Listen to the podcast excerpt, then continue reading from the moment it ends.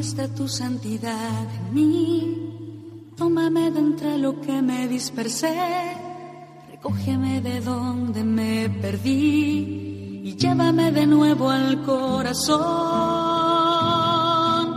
Tú eres el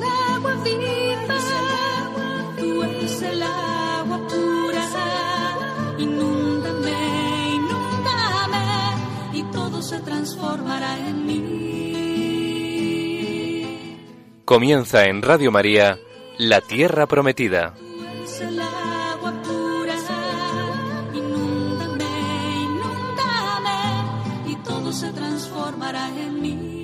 Un programa presentado por Beatriz Ozores. Mis rocas ya no harán daño a nadie. Mis montes se harán camino para todos. Pasto abundante medicina será para todo el que coma de mí. Yo seré la tierra que emana leche y miel. Buenas tardes, queridos oyentes de Radio María. Estamos aquí con vosotros un sábado más compartiendo la palabra de Dios en el programa La Tierra Prometida. Buenas tardes, Fabián. Hola, buenas tardes. Fabián Melendi está con nosotros y yo soy Beatriz Ozores. Si os parece, vamos a comenzar rezando un Ave María va para dedicarle este programa a la Virgen y de paso que nos, que nos ilumine. Dios te salve María, llena eres de gracia, el Señor es contigo. Bendita tú eres entre todas las mujeres y bendito es el fruto de tu vientre Jesús. Santa María, Madre de Dios, ruega por nosotros pecadores, ahora y en la hora de nuestra muerte. Gloria al Padre, al Hijo y al Espíritu Santo. Como era en el principio, ahora y siempre, por los siglos de los siglos. Amén. Bueno, pues continuamos con el libro de Josué. Estamos ya a punto de acabarlo. Yo creo que nos queda este programa y el que viene como mucho uno más, pero estamos ya a punto de terminar este libro. Veíamos en el programa pasado, en el capítulo 13 del libro de Josué, cómo Josué era ya viejo, cargado de años, nos dice la Biblia, y el Señor le pide que reparta la tierra conquistada entre las nueve tribus y media que quedan por repartir. ¿Os acordáis que ya Moisés en su día había repartido, eh, había, había repartido Transjordania entre dos tribus y media, Rubén, Gad y media tribu de Manasés? Pues el reparto comienza ahora ratificando ese primer reparto que ya había hecho Moisés en su día de esas tierras de Transjordania entre estas tribus que acabamos de mencionar.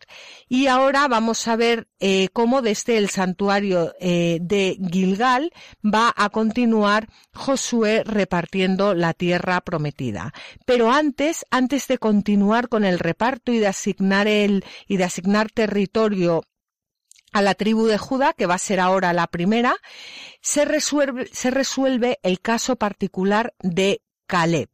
Caleb, si os acordáis, era un edomita, eh, un edomita, es decir, era keniceo, un edomita que quiere decir que no era israelita, pero que entra a formar parte del pueblo de Israel y es considerado como parte de la tribu de Judá. ¿Os acordáis que Caleb había participado junto con Josué en la exploración de Canaán y por ello eh, Moisés le había prometido que él recibiría una parte de la tierra prometida. Y esto nos lo, nos lo recuerda, nos lo recuerda Caleb, nos lo recuerda en, en los siguientes versículos que vamos a leer en el capítulo 14 del libro de Josué, versículos 6 al 9. Los hijos de Judá se acercaron a Josué en Gilgal, y Caleb le dijo, Tú ya sabes lo que el Señor dijo a Moisés, el hombre de Dios, acerca de ti y de mí en Cades Barnea. Tenía yo cuarenta años cuando Moisés, el siervo del Señor, me envió desde Cades Barnea a explorar la tierra.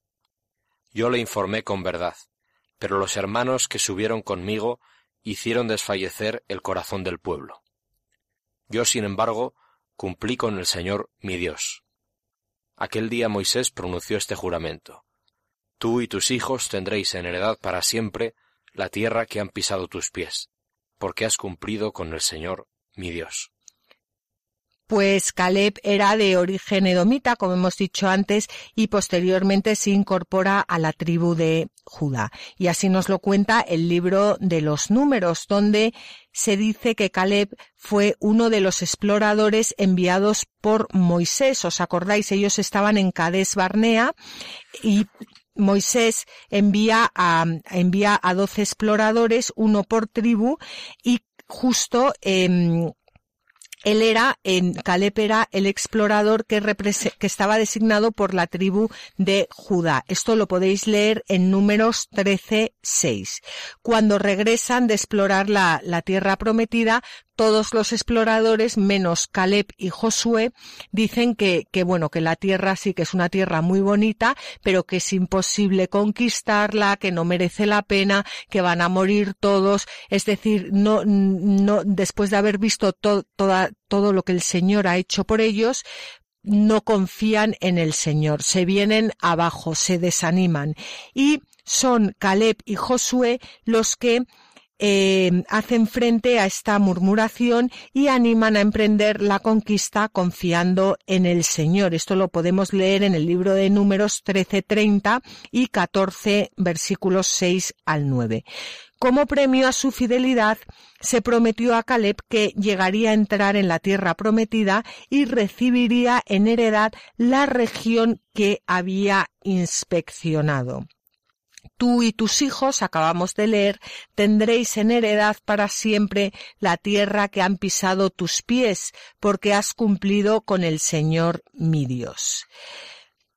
Si Moisés, que es figura de Cristo, le promete, le promete a Caleb y a sus hijos la tierra que han pisado sus pies por haber cumplido con el Señor, por haber creído en el Señor, ¿cómo no nos vamos a tomar nosotros en serio la promesa que Cristo nos ha hecho a nosotros por creer en Él? Que ya no es la tierra prometida en sí, sino, que es la tierra prometida eterna, la vida eterna. Y yo, bueno, pues quería hacer aquí un par porque lo que estamos leyendo no son historietas, o sea, la historia de Josué no es una historia más, es la historia de cada una de nuestras vidas y de cómo el Señor quiere irnos elevando, como lo hizo con Josué, a la, cómo Él nos quiere ir llevando, perdón, como lo hizo con Josué, a la tierra prometida y de la tierra prometida a la vida eterna. Y no solo a nosotros, sino también a nuestros hijos, tanto carnales como espirituales.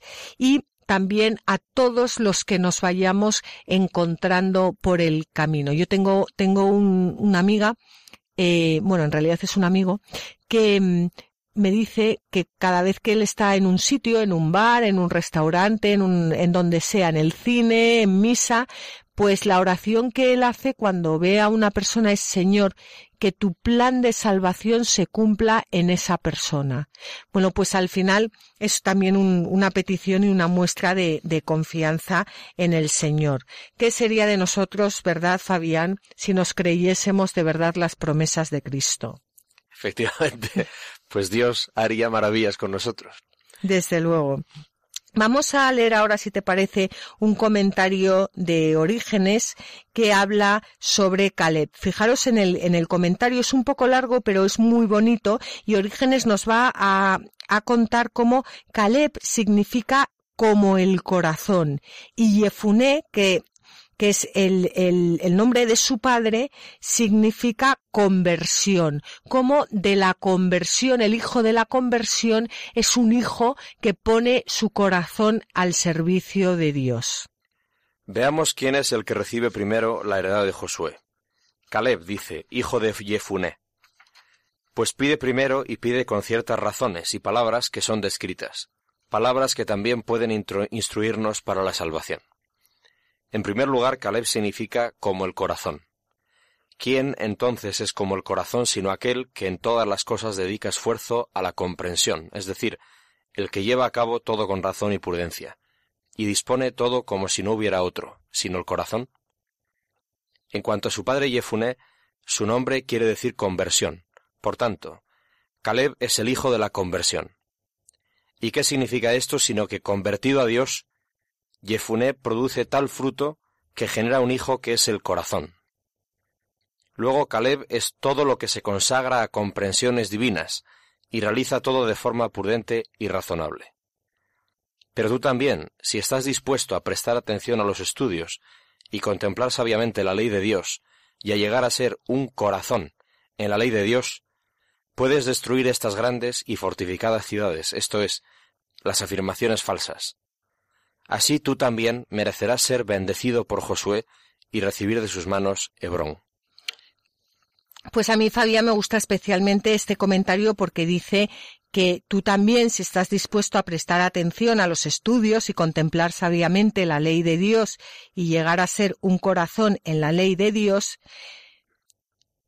hace unas promesas bonitas, pero eso somos nosotros, ¿no? Todos nuestros oyentes, los que están escuchando, los que estáis escuchando este programa, que queréis pues, pues, pues adentraros en la ley de Dios para tener un corazón según el Señor. Que es exactamente lo que estábamos diciendo hace un minuto, antes de empezar el comentario de Orígenes. ¿Qué pasaría si nos creyéramos las promesas de Dios? Que Él haría lo que quiere con nosotros, ¿no? Entonces, ¿qué pasaría si nos convirtiéramos? Pues es exactamente lo mismo, ¿no? El corazón en la ley de Dios. ¿Quién es la ley? Jesucristo. ¿Qué pasaría si nuestro corazón permitiera al Señor hacerlo al suyo, a su imagen, ¿no? Igual que el suyo, que Él nos lo haga suyo. Bueno, pues, pues. Pues que, pues, pues que, que, que el mundo estaría poblado de, de, de, enamorados de Cristo, de cristianos y nadie podría contra nosotros. Pues que estamos en Pascua. Sería Pascua permanente. Que de hecho es, ¿no? Pues ahora cuando, cuando se está haciendo el, en Gilgal el reparto de, de toda la tierra, Josué le entrega eh, su heredad de acuerdo con lo que el Señor le había prometido a través de Moisés. Entrega su heredad a Caleb. Vamos a ver cómo nos lo dice la Biblia en el capítulo 14 de Josué, versículos 13 al 15. Josué lo bendijo y entregó a Caleb, hijo de Jefuné, la heredad de Hebrón. Por eso Hebrón forma parte de la heredad de Caleb hasta el día de hoy, porque cumplió con el Señor, Dios de Israel y el país descansó de la guerra.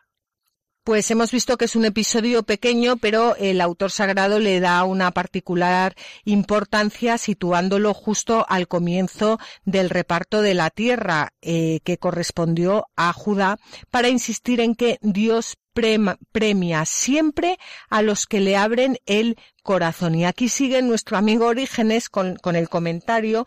Habíamos dicho que, mm, bueno, que Jefuné significa conversión, Caleb como el corazón y ahora ¿qué es lo que recibe Caleb?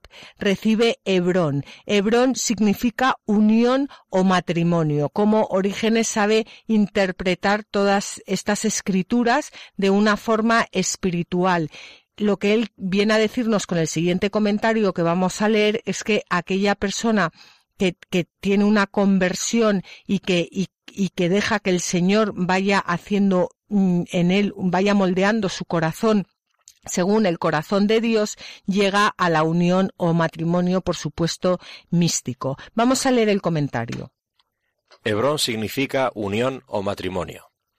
Quizás con esto se puede indicar que la cueva doble comprada por el patriarca Abraham se encuentra en esta ciudad, en la que reposan los restos de los patriarcas de Israel y de sus esposas, esto es, de Abraham y Sara, de Isaac y Rebeca, de Jacob y Lía. Así Caleb mereció recibir los restos de los patriarcas como herencia, porque gracias a la sabiduría que habría en él, sabiduría que le vigorizó bajo la guía de Moisés y de Josué, había entendido la naturaleza de aquellas uniones. Había comprendido cuál era la razón por la que únicamente Sara yacía allí con Abraham, y que ni Agar ni Keturá merecían ser asociadas a él, o la razón por la que sólo Lía yaciese con Jacob, y que ni Raquel, a quien había amado más, ni ninguna de las concubinas fuese enterrada con él en el mismo sepulcro. Así el prudente y sabio Caleb recibió la herencia con los sepulcros de los patriarcas.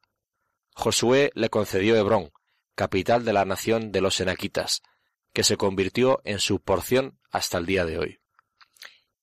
Una vez que ya se ha repartido la tierra, la, la, mm, que se ha repartido la porción a Caleb, que como hemos dicho pertenece a la tribu de Judá, ahora pasamos ya directamente al, al, territorio que se va a adjudicar a Judá, a la heredad de Judá. En el capítulo 15, que no lo vamos a leer, vamos a leer solo el final, el capítulo 15 nos describe con todo detalle, si lo leéis vosotros en casa, pues todo ese territorio, sus ciudades y, y bueno, ¿qué, ¿qué territorio es el que se le adjudica a Judá? El sur de la tierra prometida, incluyendo la ciudad de Jerusalén.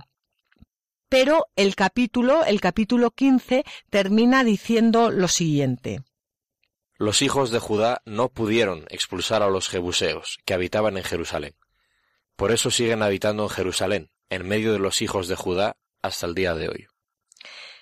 Pues con respecto a esto que acabamos de leer, Orígenes hace una analogía de este versículo con la parábola del trigo y la cizaña que vamos a escuchar ahora y de y que no me cabe la más mínima duda que podemos aplicar a, nuestras vidas, porque, bueno, como dice Orígenes, pues dentro de la Iglesia eh, sigue conviviendo, bueno, y como dice Orígenes y como dijo Jesucristo, claro, el trigo y la, y la cizaña. Vamos a, vamos a leer el comentario y luego hablamos sobre él. Entendamos estas cosas de forma espiritual, asumiendo la parábola del Evangelio que dice sobre la cizaña, dejadlas crecer a unas y a otras, no sea que cuando queráis arrancar la cizaña, casualmente arranquéis a la vez con ella también el trigo. Luego, así como en el Evangelio se permite crecer a la cizaña con el trigo, de la misma manera también aquí en Jerusalén, esto es en la Iglesia, hay algunos jebuseos que llevan una vida innoble y degenerada, y que son perversos, no sólo en su fe, sino también en sus acciones y en todo su trato. En efecto, no es posible limpiar la iglesia mientras está en la tierra, hasta el punto de que parezca que no permanece en ella nadie impío o pecador, y que todos sean santos y beatos, y que no se encuentre en ellos mancha de pecado.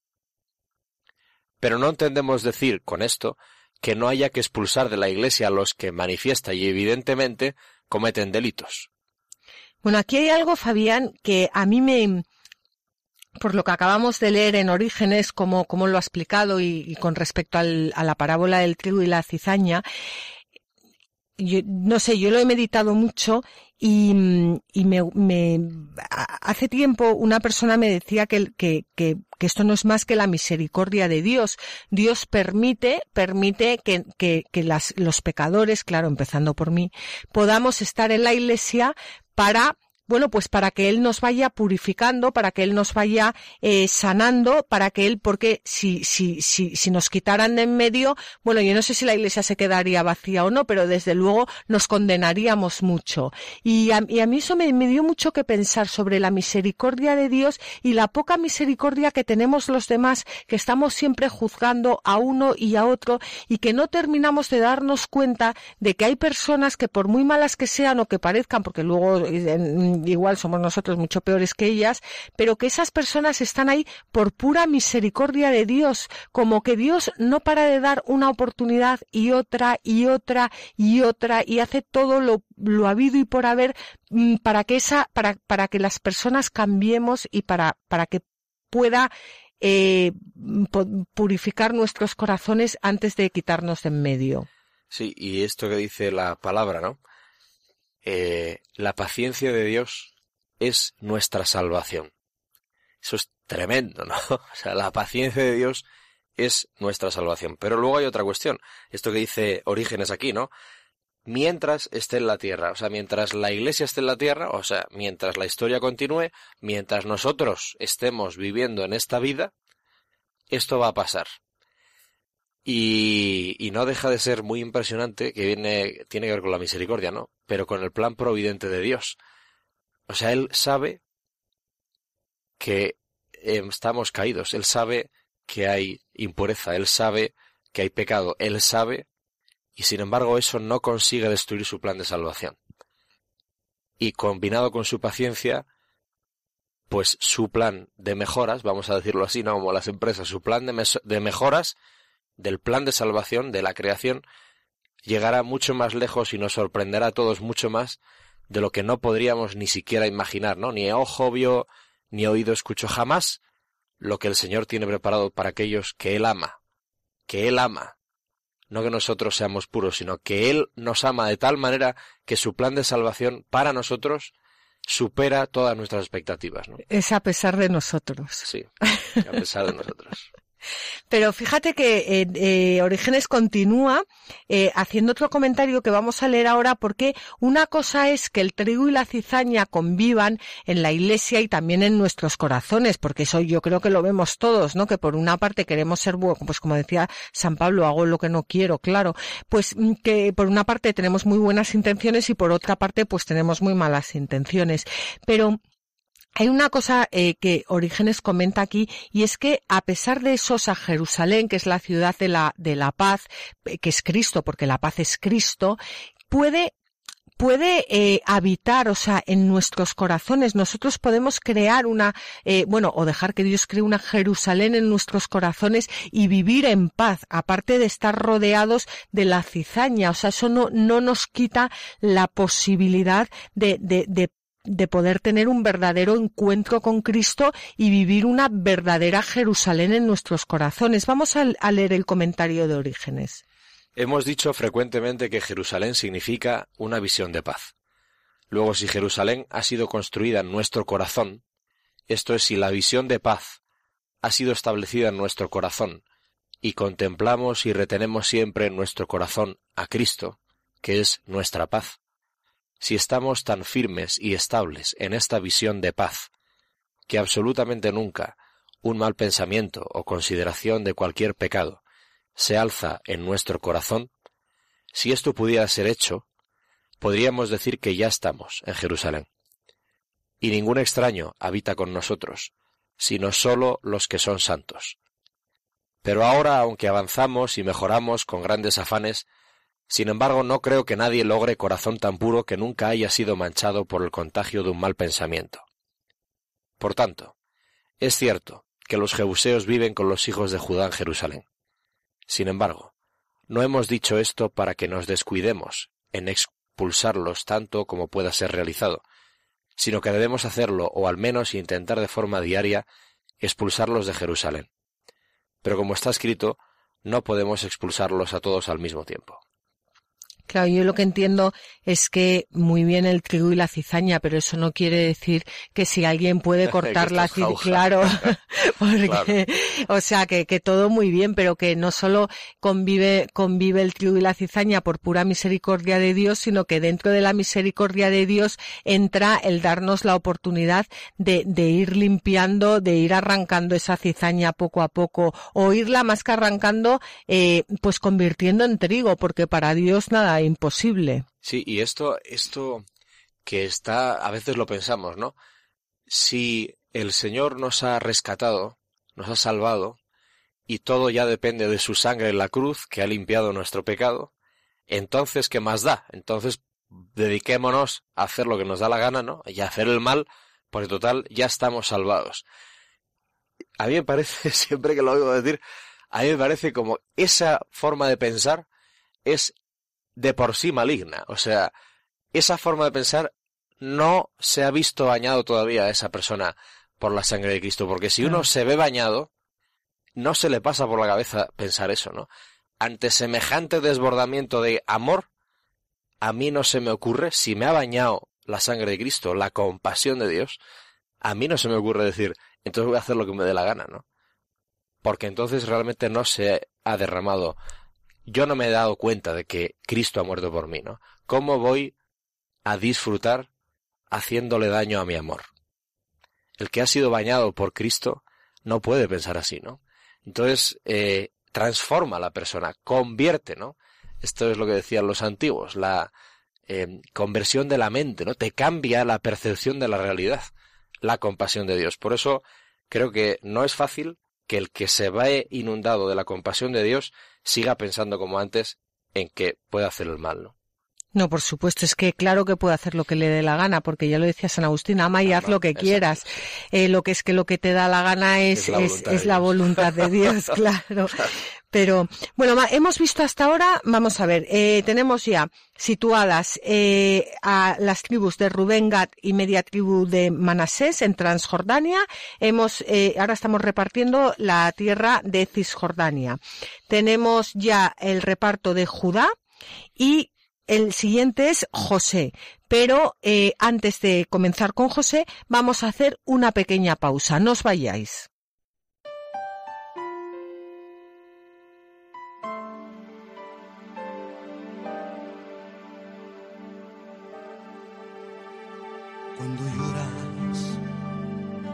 Las veces que intentaste. Y tratas de olvidar las lágrimas que lloraste, solo tienes pena y tristeza, el futuro incierto esperar. Puedes tener paz en la tormenta. Muchas veces yo me siento igual que tú. Mi corazón anhela algo real el Señor viene a mí y me ayuda a seguir en paz en medio de la tormenta. Puedes tener paz en la tormenta fe y esperanza cuando no puedas seguir, con tu mundo hecho pedazos, el Señor guiará tus pasos en paz en medio de la tormenta. Muchas veces yo me siento igual que tú.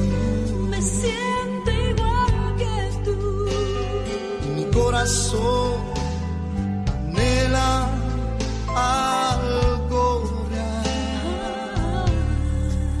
El Señor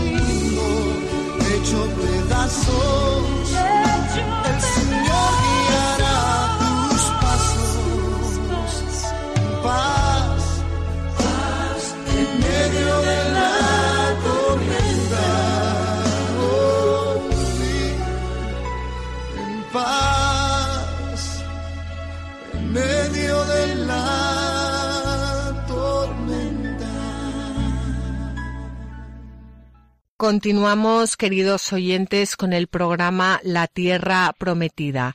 Estamos eh, haciendo el programa Fabián Melendi y yo misma, que soy Beatriz Ozores. Habíamos hablado, estábamos con el reparto de la tierra y decíamos justo antes de esta pequeña pausa que ya hemos repartido la, eh, bueno, la tierra de, de Transjordania ya estaba repartida Rubén Gat y media tribu de Manasés. Ahora estamos con lo que la, con Cisjordania, la tierra de Canaán. Hemos repartido ya Judá y nos metemos con la heredad de los hijos de José. Una vez descrita en detalle la heredad adjudicada a Judá, lo que hace es que se delimita el territorio que corresponde a los hijos de José, a Efraín y Manasés. Son dos tribus que van a tener una mm, gran importancia en la historia posterior del pueblo de Israel. Estas dos tribus que componen, como hemos dicho, la casa de José, a ellas corresponde la mayor parte de la zona central de Canaán. Si tenéis un mapa en casa de las tribus de Israel, sería muy bueno que lo tuvierais delante para irnos situando, porque además, si conseguimos, eh, si conseguimos memorizar cómo era la tierra de Canaán y cómo se quedó repartida entre las tribus, luego más adelante cuando leamos textos de tanto del Antiguo Testamento como del Nuevo entenderemos muchas cosas que si no pues, pues no entendemos, porque no es normal encontrarte con personas que se sepan las tribus de memoria y, ni siquiera que sepan dónde están situadas las tribus, aunque yo sé que todos los que me estáis escuchando lo sabéis fenomenal. Bueno, pues de todas formas, eso, os invito a que cojáis un, un mapa. Eh, la, la, casa de José se sitúa en la parte eh, central, en la parte central de Palestina, en el norte de la tribu de Judá pero las fronteras no se describen con el mismo detalle que, la, tribu de, de Judá. Son dos, do, eh, son dos casas, Efraín y Manasés. Efraín. vamos a comenzar con Efraín. A, Efraín le toca en suerte el sur de la parte central de Palestina, que más tarde va a recibir el nombre de Samaria. Sus ciudades principales son Siquem y Silo, ¿dónde se va a establecer el arca. ¿Por qué se va a establecer el arca en Silo? Pues porque eh, Josué era de la tribu de Efraín, por lo cual el arca va a ir con Josué. Vamos bueno, no vamos a leer todo porque, porque son muchos nombres de muchas ciudades, pero el, el, reparto, el reparto de Efraín termina con el siguiente versículo, que es el versículo 10 del capítulo 16 del libro de Josué. No lograron expulsar al cananeo que habitaba en Gezer. El cananeo sigue habitando en Gezer, con impuesto de servidumbre en medio de los hijos de Efraín hasta el día de hoy. Pues vemos cómo eh, ellos, el, pueblo de Israel conquista la tierra de Canaán, pero a lo largo de, de, la Biblia nos van diciendo que no terminan de, de, expulsar a los habitantes que estaban allí, no terminan de conquistarla. Hay un comentario de Procopio de Gaza que habla de este fragmento que acabamos de estos versículos que acabamos de leer y que vamos a vamos a leer ahora. Y los cananeos han vivido en Efraín hasta el día de hoy. El término Efraín puede ser entendido como fructuoso. Ahora bien, aunque sea fructuoso, hasta el día de hoy no ha podido expulsar de su territorio a los cananeos, que son una descendencia extranjera y maldecida. Esto mismo lo podemos aplicar a la Iglesia. En otro sentido, no hay alma que pueda estar en esta vida solo en Jerusalén, es decir, que pueda vivir solo en paz, y que no cometa pecado alguno hasta que vea a Cristo, la paz de Dios, que es el que lleva el fruto. Por tanto, nadie está limpio de maldades y de pensamientos extraños. Por eso, aunque siempre se encuentran jebuseos y cananeos en Jerusalén, y conviene luchar por expulsar el mal, Solo pueden conseguirlo los que invocan la ayuda de Dios. Es un comentario muy bonito, ¿no te parece, Fabián? Porque al final es, es, es, lo que, lo que Dios va a ir mostrando al pueblo de Israel a lo largo de toda la Biblia y lo que nos va a mostrar, eh, lo que nos va a enseñar Jesucristo, que es que si no rezamos, o sea, sin Él, sin Él, cuando, cuando Él dice sin mí no podéis hacer nada, es sin mí, sin acudir a mí, sin los sacramentos, sin la oración, sin Él no podemos hacer nada. Vamos a tener nuestro corazón ni nuestra casa eh, llena de cananeos, pero vamos, ¿y, ¿y qué son los cananeos hoy en día? Pues el dinero, el poder, la envidia, la ira, la lujuria, pues, pues, pues esos son nuestros cananeos. La pereza, el miedo, la rutina, la falta de confianza en Dios. Y entonces, eh, bueno, pues, pues es tremendo, ¿no? Ver cómo los planes de Dios, que es meter al pueblo en, en la tierra prometida, incluso cuando están dentro, no terminan de hacerse con ello, ¿no? ¿Por qué? Bueno, pues por lo que estamos hablando, pero, pero hay una cosa que consuela bastante, ¿no? Y es que estos padres de la iglesia, estos autores antiguos, dicen, eso es lo extranjero. O sea, tú realmente eres hijo de Dios, ¿no? Y todo lo que hay en ti de impuro no te pertenece, es extranjero, porque no le pertenece a Cristo. Y como tú estás injertado, metido en Cristo, eso, eso no es propio, eso no es verdadero, últimamente real, ¿no? Y eso desaparecerá. Entonces aparecerás plenamente, claro, cuando el Señor quiera, y definitivamente en el cielo, en tu ser. Y en tu ser no es otro que el de Cristo en ti, ¿no? Yo creo que esta visión, yo no sé si alguien ya es optimista en este mundo, pero ciertamente si hay alguien que puede tener esperanza, es el que vive en Cristo, ¿no? O es decir, nosotros. Desde luego, desde luego, es que si no, y fíjate que esto como, como el Antiguo Testamento te va revelando ya todo esto, que, y bueno, pues tenemos la tribu de, de, Efraín, que acabamos de ver, de la casa de José, y la tribu de Manasés, que es la, la única tribu que recibe también, o sea, Manasés eh, recibe dos porciones, una en Transjordania y otra aquí. Y eh, su herencia aquí en Cisjordania se hallaba en, al norte de Efraín, entre el monte Carmelo y el río Jordán. Mm, vamos a ver, Manasés y Efraín, las dos, van a formar lo que más tarde vamos a conocer como Samaria. Y vamos a, mm, vamos a, bueno, vamos a leer los versículos, si te parece, Fabián. Aquí estamos ya en el capítulo 17 y vamos a leer el versículo 1, parte del 5 y del 12 al 13, porque lo demás son todo nombres que si queréis podéis leeros luego vosotros en casa tranquilamente. Este es el lote que correspondió a la tribu de Manasés el primogénito de José, además de la tierra de Galaad y Basán en Transjordania. Los hijos de Manasés no pudieron ocupar aquellas ciudades, y los cananeos siguieron habitando en esa tierra. Cuando los israelitas se hicieron más fuertes, impusieron un tributo a los cananeos, pero no los pudieron expulsar. Pues ya está, ya tenemos este, este segundo reparto en, en Gilgal, en el que eh, se, se, ha repartido tierra a Judá, a Efraín y a Manasés. Y ahora nos movemos a Silo, porque hemos visto cómo eh, Silo está en, en, la, en, Efraín y ha sido asignado pues a, a perdón, a la casa de Efraín, de donde es José. Total que ahora con el arca de la alianza nos movemos a al santuario de Silo y ahí vamos a repartir el resto del territorio. Silo que sigue existiendo porque hoy es Selum, está a 30 kilómetros al norte de Jerusalén, se halla en el centro del país, entre Jerusalén y Siquem.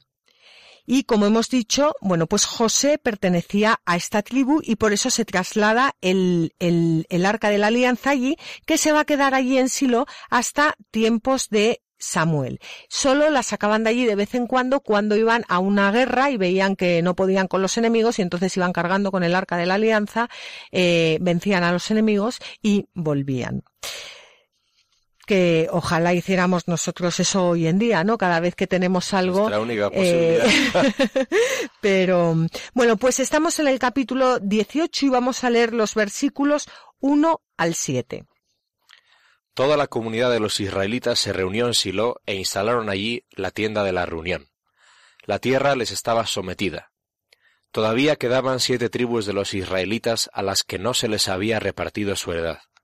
Josué les dijo, ¿A qué esperáis para tomar posesión de la tierra que os ha otorgado el Señor, Dios de vuestros padres? Designad tres hombres de cada tribu y los enviaré para que se pongan en marcha, recorran la tierra, hagan un registro de ella distribuida en heredades y después vengan a mí. La dividiréis en siete partes. Judá permanecerá en su territorio al sur y la casa de José permanecerá en su territorio al norte.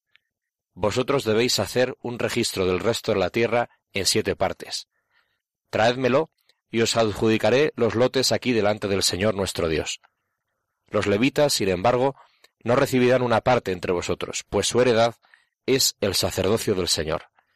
Y Gad, Rubén y la mitad de la tribu de Manasés ya se han repartido las heredades que les dio Moisés, el siervo del Señor, en Transjordania al oriente. Pues estas personas o comisionados no eran unos geógrafos que fueran midiendo el terreno para repartirlo eh, luego, sino que eran unos expertos que examinan el territorio que no está ocupado y aprecian las condiciones del terreno y las facilidades de la ocupación por las tribus que, que quedan. Bueno, pues vamos a ver cómo estos hombres se ponen en marcha. Estos hombres se pusieron en marcha y Josué les mandó que elaboraran un registro de la tierra. Id y recorred la tierra, elaborad un registro y regresad. Aquí en Silo, delante del Señor, os adjudicaré los lotes. Ellos fueron, recorrieron la tierra y registraron sus ciudades en un libro, distribuyéndolas en siete partes. Y regresaron al campamento de Silo, en donde estaba Josué. Josué adjudicó los lotes en Silo delante del Señor. Allí Josué hizo el reparto de la tierra a los israelitas, adjudicando a cada uno su parte. No, no debemos olvidar que el reparto de la tierra prometida se hace en dos santuarios, en Gilgal y en Silo, junto al arca de la alianza. Y yo solo quiero recordar esto porque es un detalle importante y que no solo no debemos olvidar, sino que, como ya hemos dicho antes, puede servirnos también a nosotros de modelo a la hora de tomar nuestras propias decisiones y de hacer nuestros propios repartos. Cómo cambiaría todo en nuestra vida si antes de tomar decisiones o de repartir cosas con nuestros hijos o con nuestras o, lo que sea, pues pues nos nos pusiéramos delante del del, del sagrario y, y, y, bueno y viéramos lo que vamos a hacer con Dios, lo comentáramos con Dios e incluso le pidiéramos eh, su opinión. ¿Cómo, cómo, cambie, cómo, ¿Cómo nos cambiaría? Bueno, me imagino que muchas personas que estáis escuchando ya lo haréis, pero para las que no, es que a veces es que ni se nos pasa por la cabeza y cómo cambiaría realmente nuestras vidas, ¿no? Tantas veces que escuchas a las personas que, que, que, bueno, pues que van a un psicólogo, que van a un asesor, que van a un tal, que, que por supuesto está fenomenal que haya psicólogos, asesores y todo, por supuestísimo, ¿no? Pero, pero, pero, pero bueno, muy bien que vayas a un psicólogo, pero como cristiano, además de ir al psicólogo, de ir al asesor o de ir al tal, ¿por qué, por qué no vas al psicólogo de los psicólogos y al asesor de los asesores y al médico de los médicos y te rodillas delante del sagrario, digo además de que una cosa no quita la otra, y dices, Señor, me pasa esto y me pasa esto y me pasa esto y tengo que hacer esto, ¿qué me aconsejas? Dame una palabra, dame un consejo, dame, dame tu luz para que yo pueda hacer esto según tu corazón. Eh, es que además una de las palabras, uno de los títulos de Jesús es el médico. Jesús es el médico, ¿no? ¿Qué pasaría si, claro, todo lo que dice el, el Evangelio, en realidad toda la escritura, de Jesús, ¿no? Que Él cura toda enfermedad, amansa, calma toda dolencia y tal. Si eso hizo con otros, físicamente o psicológicamente, pero cuando vivía entre nosotros como uno más, también ahora lo hace, ¿no? Si nosotros creyéramos que el sagrario o la custodia, ahí el Señor está presente y activa, activo, también pudiéramos decirle honestamente, Señor, yo creo que tú me puedes curar físicamente, pero también psicológicamente, emocionalmente, ¿no? Y espiritualmente. Ayer estaba en una misa de un sacerdote misionero filipino que lleva cuatro días ordenado de cura. Se ordenó el domingo pasado. Y es filipino y entonces no domina muy bien el español. Y en la homilía nos empezó a hablar de la custodia. Y como él no sabía la palabra custodia, decía el sagrario. Pero todas las imágenes que estaba usando del sagrario, de lo que él llamaba el sagrario, eran la custodia, ¿no? Y decía, y ahí estás viendo a Jesús. Y si tú ves a Jesús, cuántas vidas fueron transformadas y curadas por los ojos de Jesús, ¿no? Por la cara de Jesús. Como este Bartimeo, el ciego del camino, que lo primero que vio al abrir los ojos fue el rostro de Cristo, ¿no? Y lo que dice el Evangelio es y levantándose los seguía por el camino. Pues él decía, hablando del sagrario, pero a mí me vino muy bien porque dije, incluso cuando no lo ves físicamente, la sagrada hostia, en el sagrario está. Y él sí te ve a ti, ¿no? ¿Cuántas veces podríamos decir al Señor, yo creo que tú me puedes curar? Y yo estoy convencido de que el Señor lo haría, pero no tenemos fe. Entonces, el psicólogo puede descubrirnos nuestra herida, ¿no? Esto lo decía un sacerdote muy sabio y con mucha experiencia. Decía, los psicólogos abren las heridas. Quien la limpia es el amor de Dios. Esto es tremendo. ¿Cuánto podría hacer Dios en nosotros si tuviéramos fe para pedírselo, no? Pues ánimo. Claro, y además es que también es verdad que para tener fe en Él hay que conocerle y, y se le conoce a través de la palabra cuanto más te metes aquí, más, más te vas, él te va transformando con su palabra y te va haciendo semejante, semejante a él. Pues bueno, pues, pues ya estamos, ya estamos preparados para repartir el resto de las tribus que quedan siete y aquí ya vamos a ir rápido porque, eh, bueno, pues por, porque, porque quedan siete y porque vamos a intentar repartirlas en este programa. Empezamos con la heredad de Benjamín. El primer lote fue para los linajes de la tribu de los hijos de Benjamín. Limitaba con el de los hijos de Judá y el de los hijos de José. Pues Benjamín está, a ver, que nos entendamos, está justo en el norte del Mar Muerto y por debajo tiene la tribu de Judá y por, y por encima, como acabamos de leer, tiene eh, los hijos de José que son Efraín y Manasés. El segundo lote correspondió a Simeón, a los linajes de la tribu de los hijos de Simeón, que recibieron su heredad en medio de la heredad de los hijos de Judá. La heredad de los hijos de Simeón se tomó de la de los hijos de Judá pues la parte de los hijos de Judá era demasiado grande. Por eso los hijos de Simeón tuvieron su heredad en medio de la tierra de ellos. Bueno, a ver, Fabián, que yo he dicho que íbamos a ir a todo meter para terminar con el reparto, pero nos quedaba una cosa de Benjamín. Y Fabián, que es súper obediente, se lo ha tomado muy en serio y veo que se ha, se ha lanzado. Bueno, simplemente decir de Benjamín que la ciudad de Jerusalén estaba, que esto es importante, la ciudad de Jerusalén estaba dentro del lote de, de, de, Benjamín. Es la ciudad de Jebús, que va a ser la futura capital del país, Jerusalén. Y no con, no, aunque esté dentro de su territorio, no lograron conquistarla. La ciudad de Jebús quedó en manos de sus habitantes, los jebuseos, hasta los tiempos de David, que si seguimos aquí en este programa, que esperemos que sí, pues llegaremos a David, que será quien conquiste a los jebuseos para instaurar ahí eh, su, su capital. En la heredad de Simeón que acabamos de, leer, bueno, pues hay una profecía del, del patriarca Jacob que habla sobre las Simeón y, y Leví. Em, vamos a leerla, vamos a recordarla. Simeón y Leví son hermanos, instrumentos de violencia sus cuchillos. Que no me una yo a sus decisiones, ni asista a sus asambleas. Porque en su cólera asesinaron hombres, y por su capricho desjarretaron toros. Maldita sea su cólera, porque es violenta, y su furor, porque es cruel.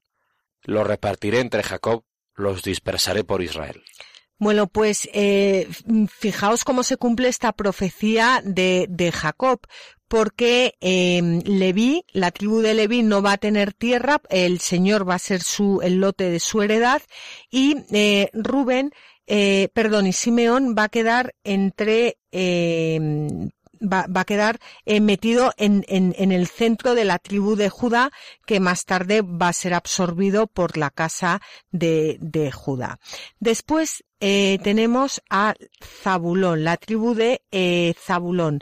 Zabulón va a estar eh, justo encima de Manasés, que es lo que va a ser más adelante Galilea. Y tenemos una, mm, pues una cita eh, muy bonita de Mateo 4, eh, 4 versículo 15, que habla de la tierra de Zabulón, de la tierra de Zabulón y Neftalí, que el futuro Galilea. Vamos a leerlo. Tierra de Zabulón y tierra de Neftalí en el camino del mar, al otro lado del Jordán, la Galilea de los gentiles. Claro, pues entonces cuando leemos en Mateo tierra de Zabulón y tierra de Neftalí, si nos hemos empapado del Antiguo Testamento y hemos estado presentes en el santuario de Silo viendo cómo se repartían las, la, tierra prometida, pues sabemos perfectamente dónde está Zabulón y dónde está Neftalí. Y comprendemos pues ese amor que tenía eh, Mateo como buen judío de toda esa, esa tierra que conocía profundamente porque llevaba las escrituras en sus, en sus entrañas. Eh, a continuación se reparte la eh, heredad de Isaacar. El cuarto lote correspondió a Isaacar, a los linajes de los hijos de Isaacar. Bueno, pues por ahí tenemos también a Isaacar que va a, va a estar eh, también en lo que será mm, Galilea y obtiene la porción más fértil de todo el país, la llanura de Esdrelón, que como hemos dicho situada entre Samaria y Galilea. Tiene el Carmelo al occidente y el Jordán al oriente. Y que ¿Qué destaca de Isaacar? Pues que en ella está el monte Tabor, donde más adelante se va a transfigurar el Señor. Y continuamos con Aser. El quinto lote correspondió a los linajes de la tribu de los hijos de Aser. Aser, el territorio de Aser era, era un territorio fértil, abundaba el trigo, abundaba el aceite y eh, bueno pues Aser está, mm, está, está junto al mar, eh, pegado a Neftalí y a Zabulón en el norte. Después tenemos Neftalí, del que ya hemos hablado, pero se reparte ahora. El sexto lote correspondió a los hijos de Neftalí, a los linajes de los hijos de Neftalí pues ahí tenemos, como hemos dicho, todo lo que va a formar Galilea. Y continuamos con la tribu de Dan, que vamos ya para abajo, está en el, en el centro. El séptimo lote correspondió a los linajes de la tribu de los hijos de Dan. Pero a estos les pasó algo curioso, y es que en el, el, territorio que se les había asignado les resultó incómodo, y fijaros lo que nos dice la Biblia. Los hijos de Dan salieron fuera de sus límites, subieron a luchar contra Lesem, la conquistaron pasándola a filo de espada, tomaron posesión de ella, se establecieron allí y la llamaron Lesendam, con el nombre de Dan, su padre. Pues fijaos que Lesendam o Lais va a ser más tarde Cesarea de Filipo, que es donde tuvo lugar la célebre confesión de Pedro en Mateo 16, 16. Y el episodio de la conquista danita lo veremos más adelante en el libro de los jueces en el capítulo 18. Bueno, y vamos a, mm, no nos da tiempo de terminar, pero si no nos da tiempo por lo menos de terminar con el reparto de todas las tribus. Ya están, están todas las tribus y queda, queda una. Queda eh, la heredad de Josué. Fijaos que Josué se espera hasta el final del todo para eh, adquirir su heredad. Cuando terminaron de dividir la tierra fijando sus límites, los israelitas dieron una heredad en medio de ellos, a Josué, hijo de Nun. Como lo había mandado el Señor, le dieron la ciudad que pidió, Timnáserach, en la montaña de Efraín. Construyó la ciudad y se estableció allí. Y así terminamos en el capítulo 19, versículo 51, con el reparto de las tribus. Estas son las heredades que el sacerdote Eleazar, Josué, hijo de Nun, y los jefes de los pueblos repartieron en lotes a las tribus de los israelitas en Silo, delante del Señor, a la entrada de la tienda de la reunión. Así se concluyó el reparto de la tierra. Bueno, pues aquí hemos terminado el reparto de la tierra y más adelante habla de las ciudades refugio y de las ciudades de los levitas que comentaremos en el próximo programa seguramente eh, por encima y terminamos con el reparto de la tierra de Canaán, por lo cual lo que nos queda de lo que nos queda del libro de Josué es el final que es el epílogo del que hablaremos en el programa siguiente. Y ahora ya sí que hemos agotado el tiempo, hemos llegado al final del programa y Fabián y yo os agradecemos de todo corazón que hayáis compartido este rato con nosotros y desde luego esperamos que hayáis disfrutar, disfrutado. Como siempre podéis enviarnos vuestros comentarios a la tierra prometida arroba radiomaria.es o por correo postal a Radio María Paseo de Lanceros número 2 28024 Madrid siempre a la atención del programa La Tierra Prometida. Si queréis volver a escuchar el programa lo podéis hacer directamente en el podcast de Radio María o pedir una copia de este programa o de cualquier otro llamando al teléfono 902 500 518 o entrando en la página web de Radio María que como bien sabéis es eh, www.radiomaria.es y como siempre, os animamos a que cojáis vuestras Biblias y no dejéis de leerlas, meditarlas y rezarlas, porque en los libros sagrados el Padre que está en los cielos sale amorosamente al encuentro de sus hijos para conversar con ellos.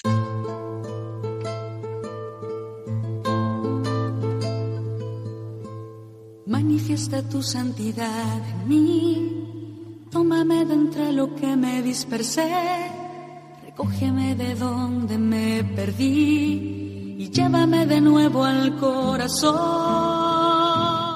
Han escuchado en Radio María La Tierra Prometida, un programa presentado por Beatriz Ozores. Inúndame, inúndame y todo se transformará en mí. Tú eres el agua viva el agua pura. Inúndame, inúndame y todo se transformará en